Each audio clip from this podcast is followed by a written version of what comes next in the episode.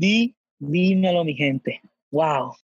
Esto es bien, esto es bien difícil para mí. Estoy de verdad que aquí, wow.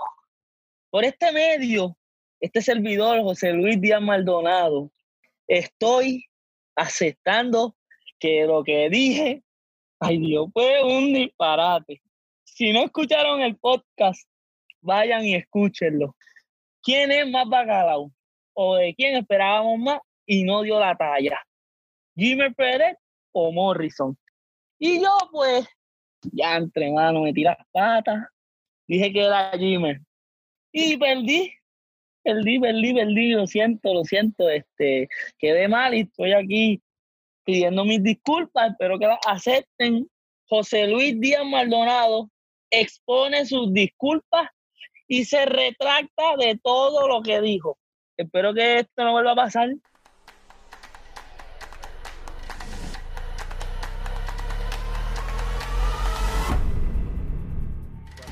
Mi gente, yo creo que después de eso, de esas palabras tan profundas y esa disculpa, pues ahora pasamos al lado positivo, que es la que hay, Corijex, y bienvenido nuevamente a este tu podcast favorito, entrando al juego, episodio 14. ¿Con qué venimos en este episodio? Ustedes están diciendo, pero es que no está pasando en la NBA ahora mismo. ¿eh?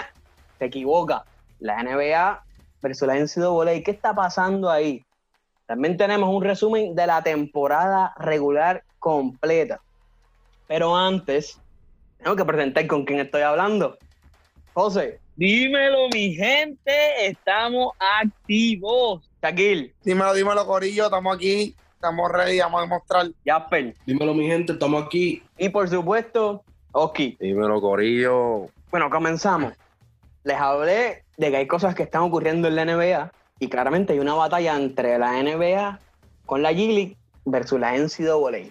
Hace poco vimos que el prospecto de cinco estrellas, Shane Nix, desistió de su acuerdo con UCLA y firmó en la G-League para unirse a Isaiah Todd y también a Jalen Green. Gracias a esto está ocurriendo un brote de prospectos élites que están firmando en la G-League y definitivamente la NCAA tiene que realizar algunos cambios. Pero la NCAA realmente estará dispuesta a que los jugadores puedan cobrar por su imagen. José, cuéntame sobre eso, mano. Gente, sencillo. Según la página oficial de la NCAA, se estuvieron reuniendo y teniendo un par de pláticas y llegaron, ¿verdad?, a que van a permitir que estos estudiantes atletas reciban compensaciones por el respaldo de terceros. Es, decir, van a tener compensaciones por, ¿verdad?, eh, sus redes sociales, los negocios que hayan hecho, ejemplo, es decir, con la Nike, patrocinadores que estén apoyando a este atleta, ellos van a poder recibir un dinero de eso. No es que la NCAA le va a pagar al estudiante, esto es bien claro, o sea, a diferencia de la G League que le van a pagar al jugador, la NCAA va a permitir que el jugador se beneficie de otras cosas exteriores. No es que la NCAA le va a pagar al atleta. Y dentro de esas cositas que se están hablando para decidir que esto va a haber una próxima reunión, están hablando de unos puntitos pequeños, ¿verdad? Que dice asegurar que los estudiantes se han tratado de manera similar y no como excluyendo de que algunos son deportistas como que cobran y otros no, no. Se van a tratar de la misma manera. El que cobra afuera con sus patrocinadores o lo que sea, se va a tratar dentro de la universidad igual que otro estudiante van a mantener las prioridades de educación y la experiencia universitaria por encima de cualquier otra cosa. Aunque tú tengas esos patrocinios, aunque tú seas alguien reconocido, una vez tú entres a la universidad, tus metas van a seguir siendo pues tu promedio académico, lo que te está lo que estás estudiando, ¿sabes? No, van a separar una cosa de la otra. Y verdad, estas compensaciones no van a depender de lo que vaya a pasar en cancha. O sea, eso son cosas totalmente diferente, que se pueda separar una cosa de la otra. Entonces, básicamente, los jugadores ahora sí van a poder cobrar por su imagen. El NCAA no les va a pagar, sino que va a permitir que ellos sí reciban dinero dependiendo de las promociones y auspiciadores que ellos puedan conseguir. Exactamente. Sí, pero lo de, la, lo de que dijiste de la marca Nike, eso conlleva a la universidad, porque las universidades tienen contacto con las tenis y tengo entendido que los jugadores que van a tener esas promociones no, van es que tú vas a firmar con la Jordan y tú vas a aparecer en la universidad con otra cosa que no sea lo de la universidad. No es ese sentido. Te van a pagar por tu imagen en las redes sociales. Y, so que es como una jerarquía, entonces. Primero va a la universidad y luego entonces vendría. Ok. okay. Exactamente. Es un orden. O sea, está el rey, que es el NCAA, y después va lo que el jugador gane de Instagram, de sus redes sociales. Si la universidad, vamos a poner, si la Duque está con la Nike, tú como jugador, a ti la no te puedes firmar porque tu, tu universidad está con la Nike y tu universidad es lo que va primero. Tu universidad no te va a pagar, pero tú estás representando a tu universidad. Eres estudiante, de atleta. Ok, y también tengo entendido que tú no puedes mencionar en esos auspicios que tenga el jugador fuera de la universitario, no puedes mencionar a la universidad en ningún momento. No, no puedes mencionar a la universidad tampoco Puede ser, tampoco puede ser, tengo entendido, cosas que no representen a la universidad. Promocionar cigarrillo, alcohol, cosas así, porque son cosas que le va a dar mala reputación a la universidad. La universidad tiene unas ciertas políticas que estaba leyendo que tienen que ser, tú sabes, cosas friendly, no estar publicitando tú sabes, cosas que no tienes que publicitar porque tú eres estudiante de una universidad prestigiosa y después atleta. Sí, pero también me imagino que lo que se refería a Milton es, vamos a suponer, si hace un video de un endorsement, no puede tener nada que diga, vamos a suponer, un ejemplo como Zion Williamson el año pasado, como él estaba con el uniforme Duke, cualquier endorsement que él hiciera no podía tener nada que mencionar a Duke, que eso es lo que básicamente lo que está diciendo la universidad. Entiendo que esto es algo bueno, vamos a ver cómo brega, pero están dando un paso adelante a lo que está sucediendo, se están acoplando a lo que está sucediendo con la G-League y dicen, espérate, tenemos que abrir esta oportunidad porque vamos a traer más jugadores prospectos a nosotros. Y, en parte la NCAA gana con esto porque va a atraer al público que vea su juego, van a generar rating. Básicamente están, es un win-win en ambos. Vamos a ver cómo funciona porque es, la, es como todo, es, hay una primera vez, vamos a ver cómo funciona, espero que sea todo un éxito, veremos. La realidad del caso es que veo que la, como dice, como dice Oscar, la NCAA está haciendo eh, sus ajustes para seguir siendo un poco llamativa y traer a los jugadores, atraer, como quien dice, a los jugadores que se queden con ellos y no vayan a lo que es la G-League. Pero la realidad del caso, ¿ustedes piensan que este movimiento, como quiera, funcione? porque en la, en la G-League tú tienes tu contrato con el equipo, la liga te paga y por el lado tienes tus endorsements. ¿Ustedes creen que esto vaya a funcionar? También que lo de la G-League, por lo menos ese equipo que hicieron nuevo, lo que van a hacer son 10 jugadores nada más. El NCAA hizo un montón de jugadores. También hay que ver a qué jugadores le permitan eso de la compensación monetaria. Porque, ¿sabes? Tienes que ser, tener, por ejemplo, para que te paguen por Instagram, tienes que tener una cierta cantidad de followers. ¿Sabes? Que no es como que cualquier bobo va a cobrar por cualquier. que son cosas que hay que ver, pero para mí está parte y parte, en verdad. Porque la NCAA ahora mismo con esto que acaba de hacer, de permitirlo acceder al dinero monetariamente, pues. Todo depende, si te pones a pensar, contestando a la pregunta de Jasper, ambos van de la mano, hay que ver cómo brega lo de la G a ver si funciona. Si no funciona, pues los jugadores van a decir, espérate, esto no funcionó. O prefiero estar en la NCAA un año porque ya esa rutina ha funcionado. Lo que está cambiando ahora son los Lightnex y todo hay que ver cómo ambos funcionan. Después de un año se tiene que hacer una evaluación.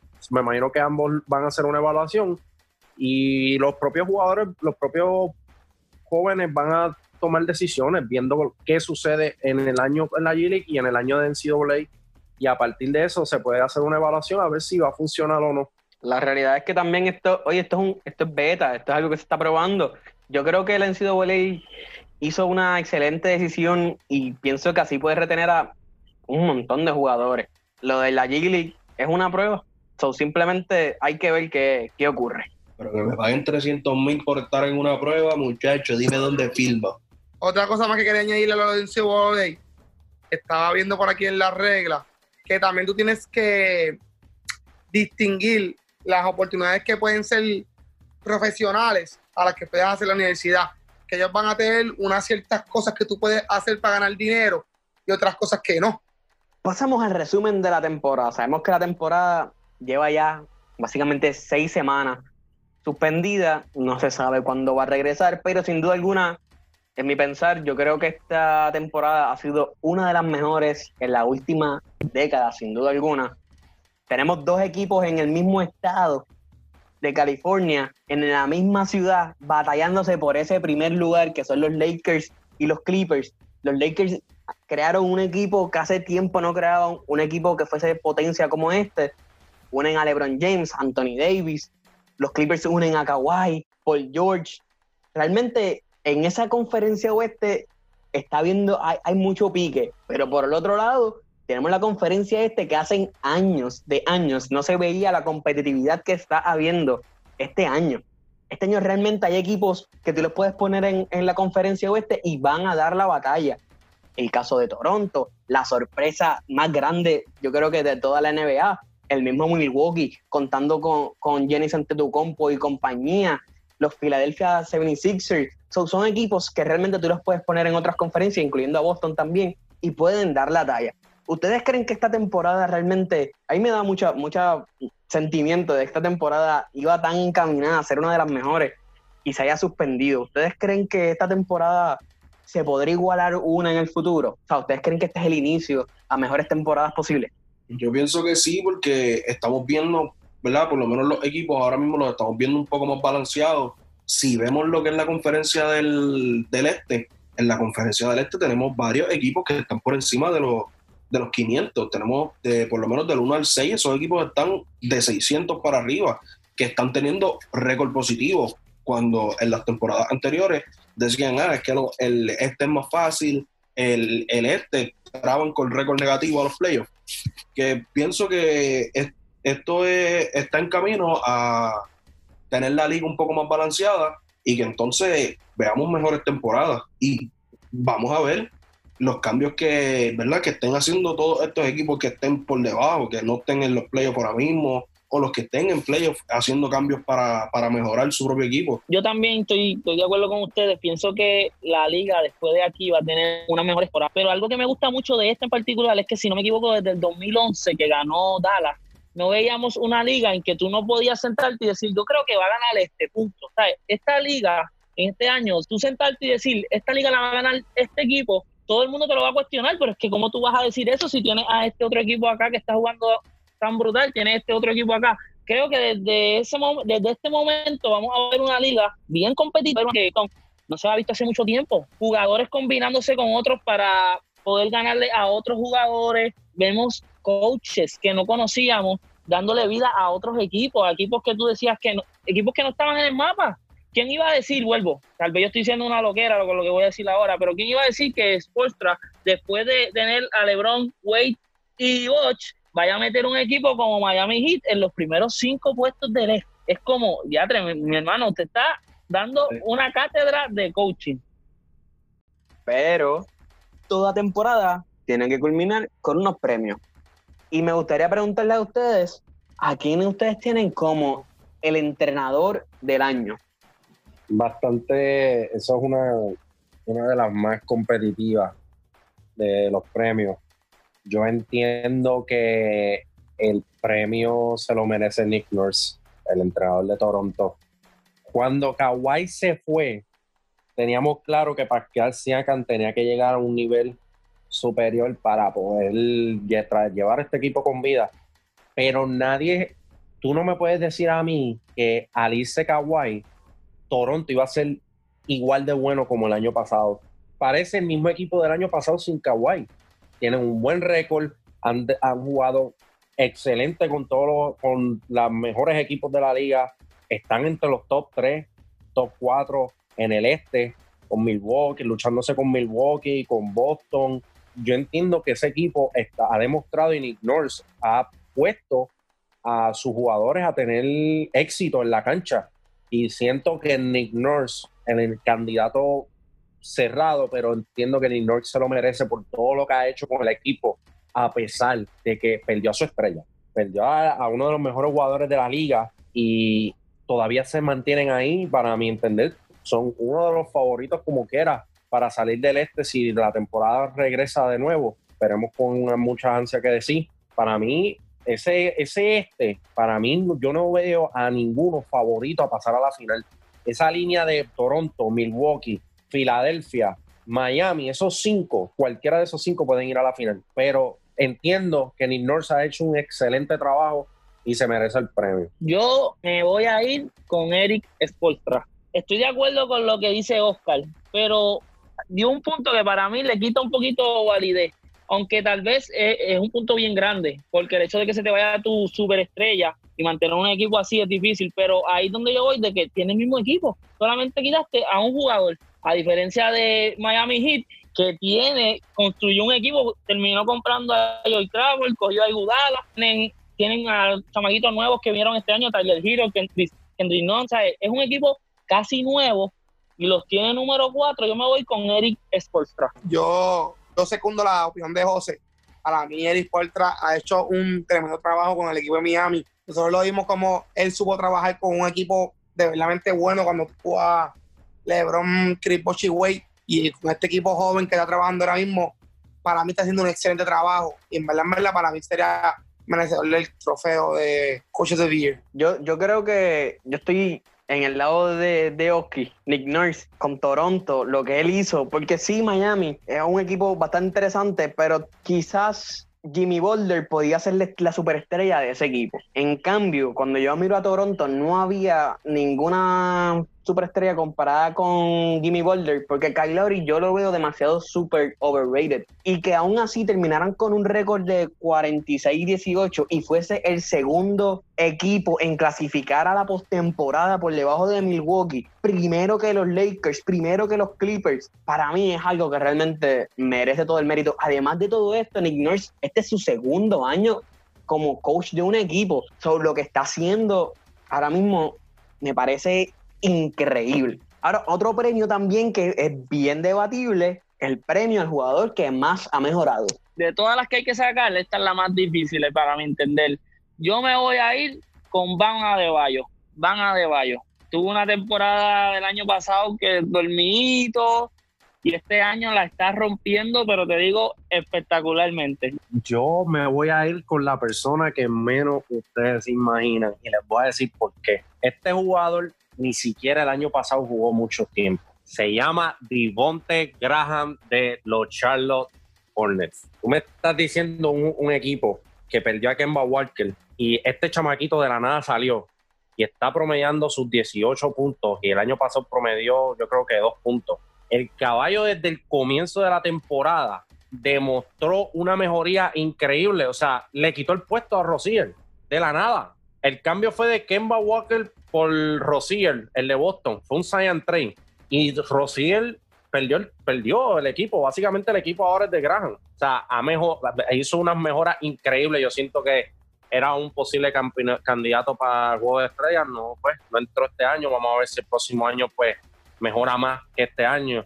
Pero yo entiendo que de Montegraham no estaba ni en los centros espiritistas, el sistema de ellos ni sabemos, Charlón, un equipo que no tiene ni sistema. Y a pesar de eso, la razón por la que yo no jugaban a Deballo, que Van a Deballo también merece estar en la conversación, simplemente el sistema de Miami, ahora con Jimmy Butler, pues el juego de Van Adebayo ha salido a florecer, lo que realmente él era el jugador que era, que podía hacer. Graham ni siquiera nosotros estábamos en lo, ni estaba en la conversación. Y que la temporada que está teniendo, de verdad, para mí se merece el most improved. Yo realmente tengo dos jugadores, porque no sé por cuál decidirme, y realmente son Divonte Graham y, Van Adebayo. Este, sin embargo, yo me iría más bien con Van Adebayo. La razón es porque tienen jugadores que son mejores a su alrededor. Tú pudieses decir contra, pues, a este jugador se le va a hacer un poquito más difícil sobresalir, porque en su equipo hay estrellas. Tienes, tienes a Jimmy Butler, tiene otro, un rookie que posiblemente vaya a explotar. Tiene a Tyler Hero. Tiene a un rookie que no se sabía nada, pero en la Summer League mató Kendrick Nunn. Tú tienes a varios jugadores que quizás tú puedes haber mencionado antes de Van Adebayo. Entonces Van Adebayo termina octavo en rebotes, que quizás un centro, y tú dices, contra, octavo en rebotes, pero, o sea, le pasó a jugadores élites. Terminó encestando un 56% y jugó 34 minutos para para un tipo que realmente el año pasado no se conocía de él. La diferencia con Divonte Graham es esa que en ese equipo no había ninguna estrella que tú pudieses, o ningún jugador bueno que tú pudieses decir, contra, Devonte Graham va a estar debajo de este tipo. Está Terry Rozier, sí, y, no le quiero quitar mérito a Devonte Graham porque realmente fue un, eh, oye, tuvo una temporada increíble. Pero es eso, él tuvo más oportunidades porque a su alrededor no tiene este tipo de jugador que lo pueda opacar. Por esa razón yo me voy con Van Adebayo. Yo quería escoger a Brandon Ingram en las primeras eh, temporadas que, él tuvo en la liga, eh, se esperaba mucho de él cuando él estaba, Cuando estaba nuevo llegando a la liga, se esperaba mucho de él le llegaron a hacer comparaciones con Kevin Durant y en New Orleans, para mí, mientras no estaba Zion Williamson, él estaba matando. Él era la cara, él era quien le estaba sacando al equipo, estaba promediando más o menos unos 24, 25 puntos por juego. Y siento que él es uno de esos jugadores que ha mejorado mucho eh, su juego, por lo menos en esta temporada. Brandon Ingram es merecedor también de ese título. El problema es el que tú mencionaste. Una vez llega Zion Williamson, su producción bajó significativamente. So, si yo los comparo con los otros dos jugadores, los dos otros jugadores, Van a Adebayo y Devontae Graham, se mantuvieron más constantes porque no tenían esa persona que los opacara. O sea, Brandon Ingram jugó increíble. Pero al llegar la figura Zion Williamson, tristemente lo, terminó desplazando a la segunda opción de, tiro. Él pasando a segunda, a segunda a, hacer la segunda ofensiva en el equipo, todavía sigue promediando por lo menos 20 puntos por juego. No es que está sobresaliendo como hacía antes, porque él era el único que tenía para tirar y mete 35, 40, 30, pero se está, se está quedando en los 20, 25, que de verdad eh, este año está un poco reñida la, la competencia para llevarse el Most Improved. Sin duda, sin duda alguna. Yo creo que ese es uno de los premios más difíciles que va a estar el momento de escoger el ganador. Pero pasamos al Defensive Player of the Year. Para mí, el Defensive Player of the Year, yo entiendo que está entre dos jugadores. Eh, los dos jugadores se llaman Gianni Antetokounmpo y Anthony Davis. Yo me inclinaría por Anthony Davis por el hecho de que el equipo de los Lakers cuando tú lo comparas el año pasado con este año, Anthony Davis llegó y ha implementado esta energía en el área de la defensa y se ve tanta la mejoría de ese equipo. A mí, en mi opinión, entiendo que Anthony Davis es merecedor del Defensive Pro de Year. Como dije, Yanni Antetokounmpo también se lo merece. Pero yo entiendo que Yanni Antetokounmpo está continuando lo mismo que estaba haciendo el año pasado. Lo ha mejorado pero ante la llegada de Anthony Davis al equipo de los Lakers cambió por completo la energía en el área de la defensa y se ha demostrado en juegos importantes la importancia que tiene Anthony Davis dentro de la cancha en esa área y entiendo que Anthony Davis es merecedor del premio. Yo me voy a ir también con Oski Anthony Davis. Yo también me iría con Anthony Davis porque es un jugador que, como dice Oscar, ha implementado por lo menos en la defensa, literalmente ha traído otra, otra cosa en la defensa, en lo que es los Lakers. Está, él ayuda mucho en la defensa, está promediando más o menos unos dos, tres blocks por juego. Y tras de eso, también lo ve activo en lo que es cortar la bola en, los pases. O si un centro intenta driviarle, busca meter la mano y hacer un steal. Está promediando por lo menos uno o dos steals por juego. Y ahí es donde veo a Anthony Davis ganando el Defensive Player of the Year, porque no son solo los blocks, son los blocks y los steals. Y entonces lo ves cerrando a los otros jugadores en la defensa. Yo pienso que Anthony Davis puede llevarse ese Defensive Player of the Year este año. Por la misma línea. Yo creo que Anthony Davis sumamente merecedor de, de ese título. Lo mencioné a principios de temporada, quería ganárselo, trabajó para eso. Terminó con 2.4 tapones por juego, tercero en toda la liga. Adicional a eso, para un hombre grande, 1.5 robos por juego, terminó número 15 siendo un hombre grande, que usualmente esas posiciones las ocupan los guards mayormente. Y además, la ayuda defensiva, yo creo que Anthony Davis, sin duda alguna, está encaminado para ganarse ese premio. Ahora bien, el sexto hombre de este año, yo creo que ahí van a haber varias sorpresas definitivamente. Yo en esta carrera voy a poner a Spencer Dinwiddie. 17.5 puntos por juego, dos rebotes, cinco asistencias, me gusta mucho este jugador, siempre lo he dicho, deben de darle mucho más minutos. Llegó Irving, hay que aguantarlo un poco, pero para mí es un excelente jugador y saliendo del banco está haciendo cosas espectaculares. Así que yo me voy con Spencer Dinwiddie.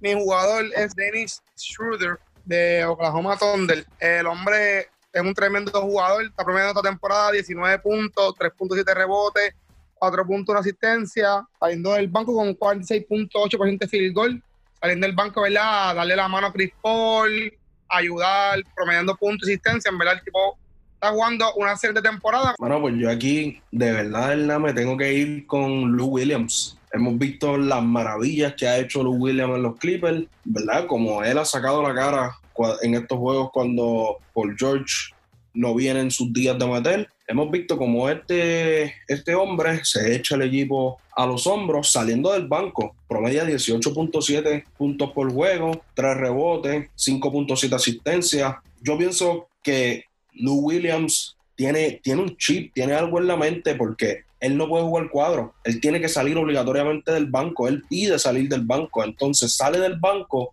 y es cuando mejor sus promedios están. Yo pienso que de verdad, de verdad, Lou Williams tiene un chance muy grande de ganarse este premio esta temporada. Todos los candidatos que dijeron son buenos.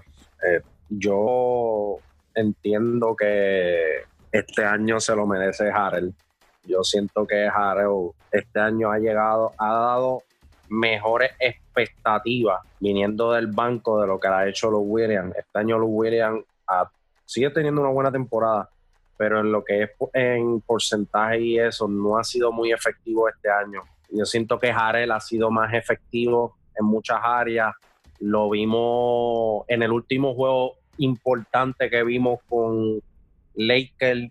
No estuvo William en nada en ese juego. Yo siento que Jarel ha sido un jugador casado consistente, produciendo, viniendo del banco.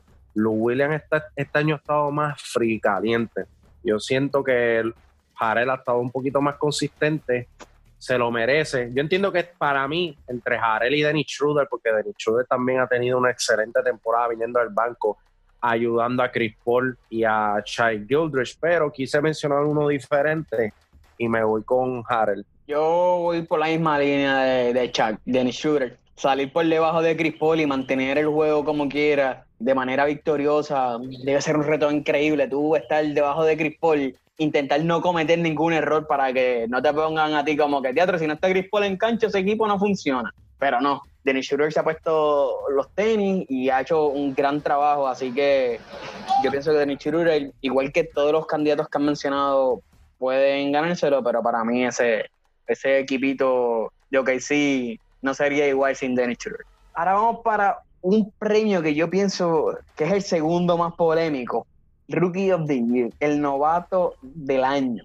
Ya Morán. Una línea, es una línea, Morán. Y la razón por la que digo ya Morán, a pesar de que cuando entró Zion Williamson hizo un impacto, el equipo de Pelican tenía un poco más expectativas que Memphis.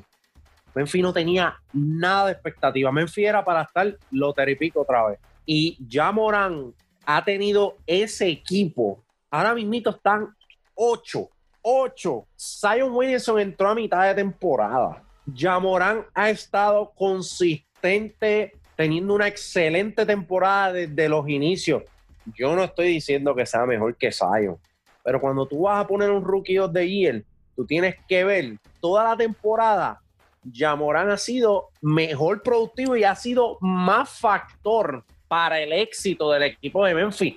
Tú no me puedes decir a mí que el equipo de Memphis tú lo tenías ocho en los playoffs. Ese equipo era lottery, iba para el directo para el lottery, como ha sucedido todos estos años. Y que ya tenga ese equipo ocho, no nueve, no diez, ocho a cuatro juegos por encima de los Pelicans. Y los Pelicans, desde que llegó Zion, se han mantenido 10, 10, 9, 11, 10, 9, no han subido a 8.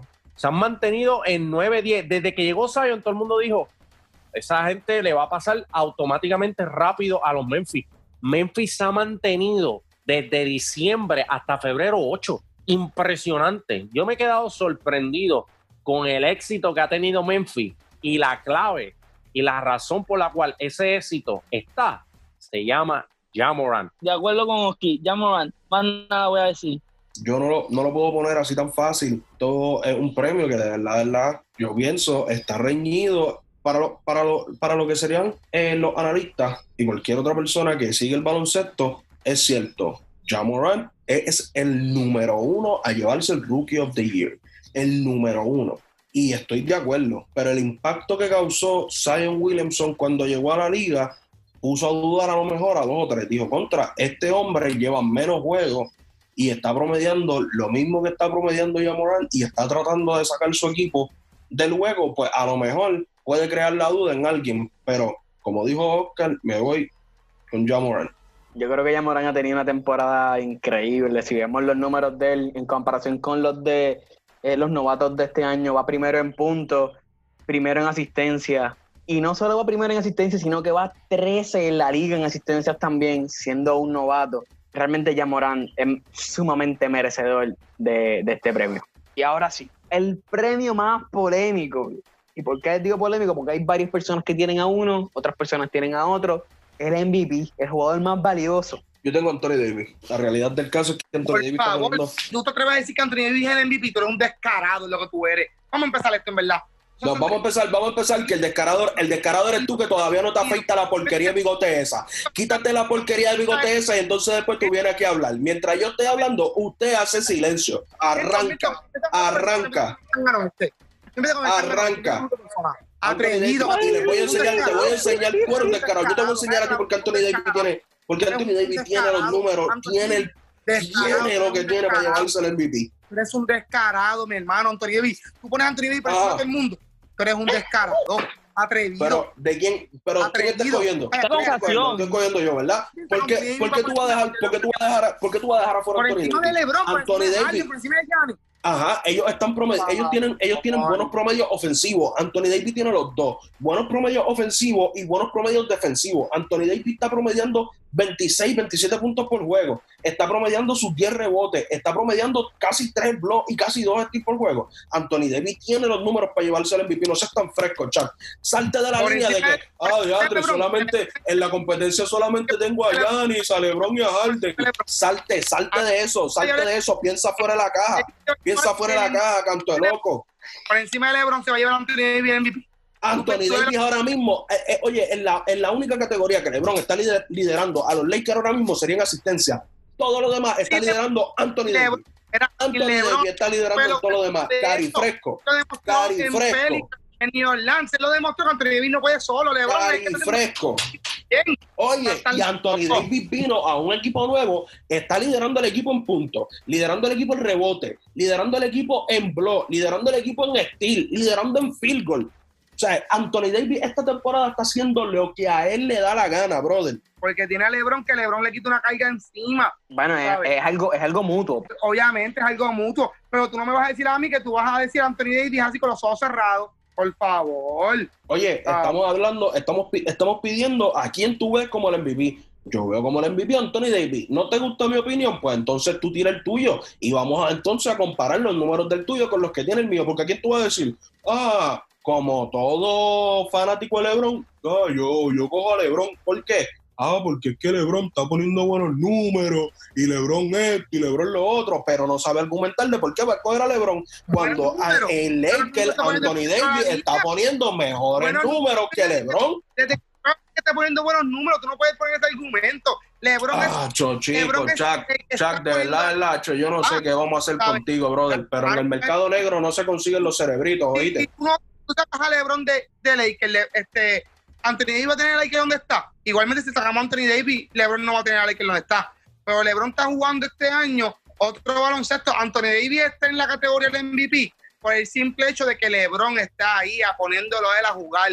Porque de cinco pases que hace LeBron, ¿quién coge cuatro pases de ellos? Anthony Davis. Por eso están metiendo la bola Anthony Davis. Si a LeBron le da la gana de no dársela, ese hombre no va a hacer nada, coger rebote ese hombre mete bola, pero Acho, LeBron Chuck, tú, eres un fre tú eres el tipo más fresco que yo he visto en mi vida, ¿oíste? Ah, ya me voy, me voy, me voy, me voy, Arranca, arranca y vete a dormir, arranca y vete a dormir, porque es que, de verdad, de verdad, yo quiero, ¿sabes?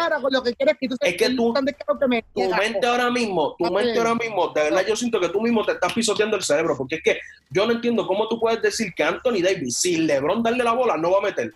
Cuando Anthony Davis estaba en New Orleans, se promediaba 20 puntos por juego. Fácil y no estaba con LeBron. Oye, Anthony Davis tiene las habilidades y tiene la alma ofensiva para él hacer lo que él quiere en la cancha. Tiene, ¿Cuánto sea fresco. ¿Cuánto fresco, por favor.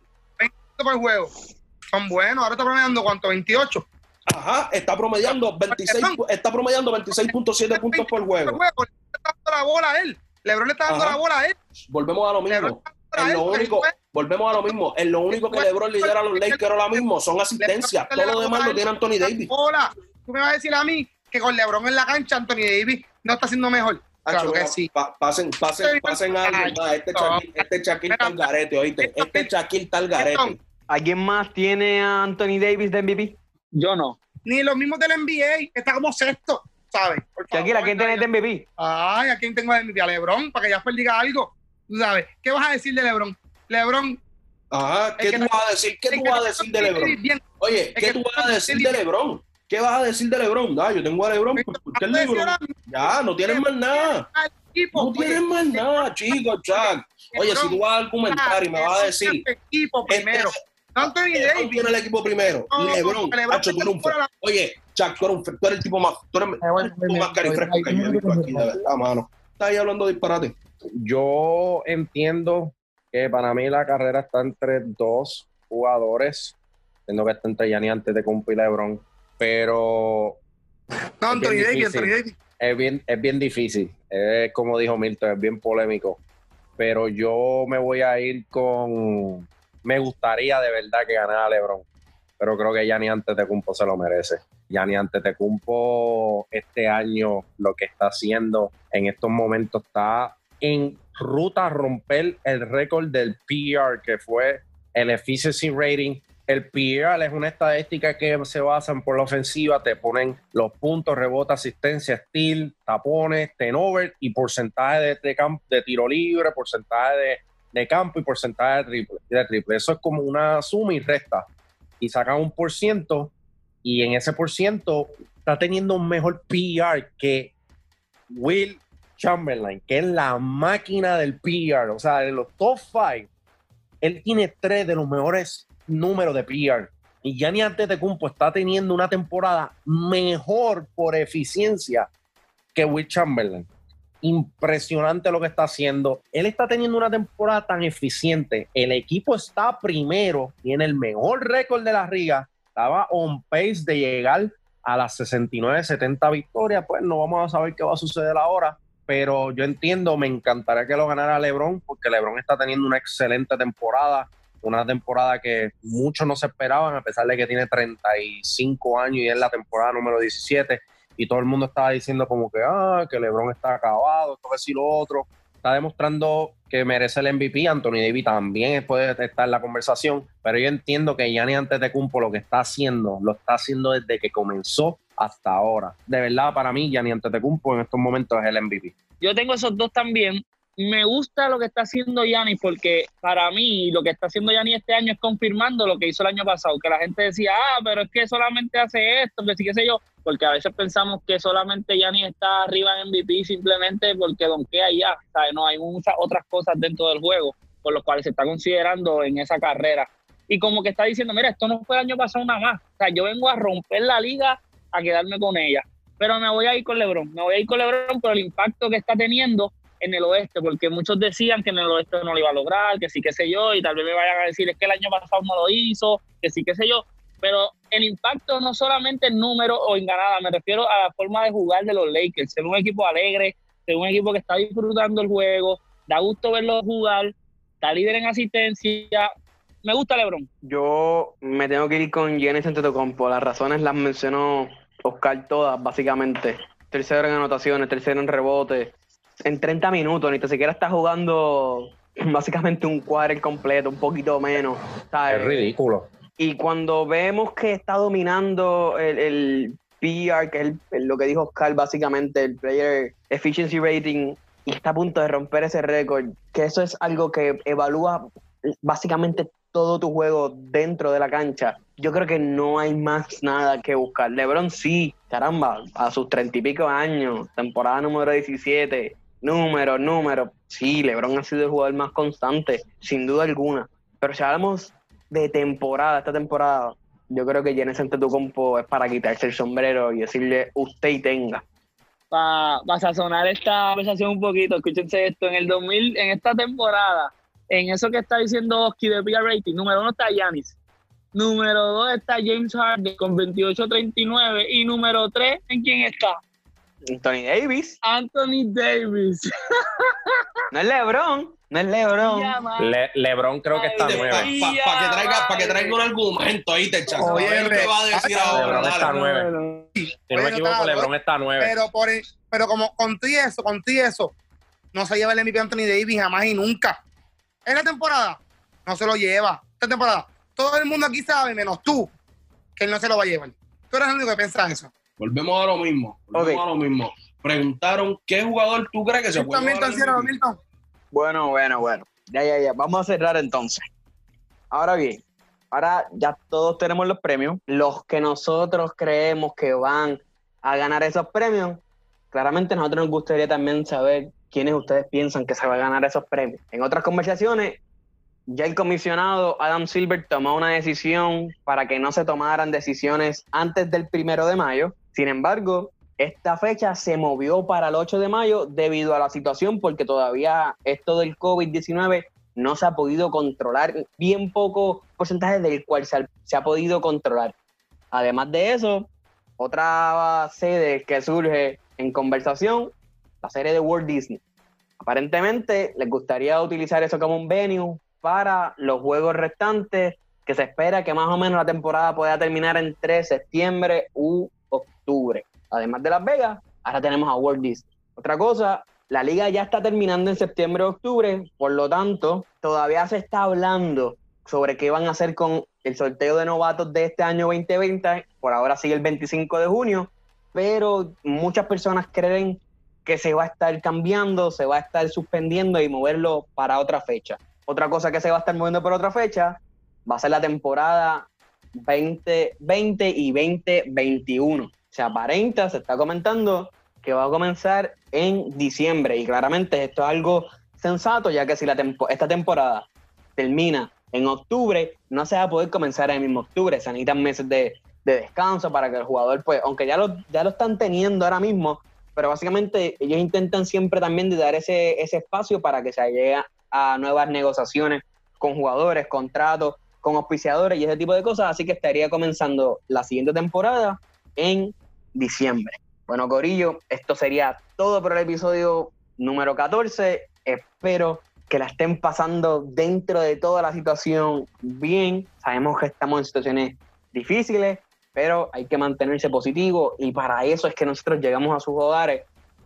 Bueno, Corillo, se cuidan, eh, tengan cuidado por ahí, ¿verdad? Que estamos todavía pasando por la pandemia del COVID. Cuídense por ahí, mientes. Chequeamos, Corillo, cuídense vemos, mi público, chequeamos. Sigan las medidas necesarias. Nos vemos, gente. Chequeamos, Corillex. Hasta la próxima. Recuerda, en Spotify, Apple Podcast, Google Podcast, entrando al juego. Nos escuchamos en la próxima.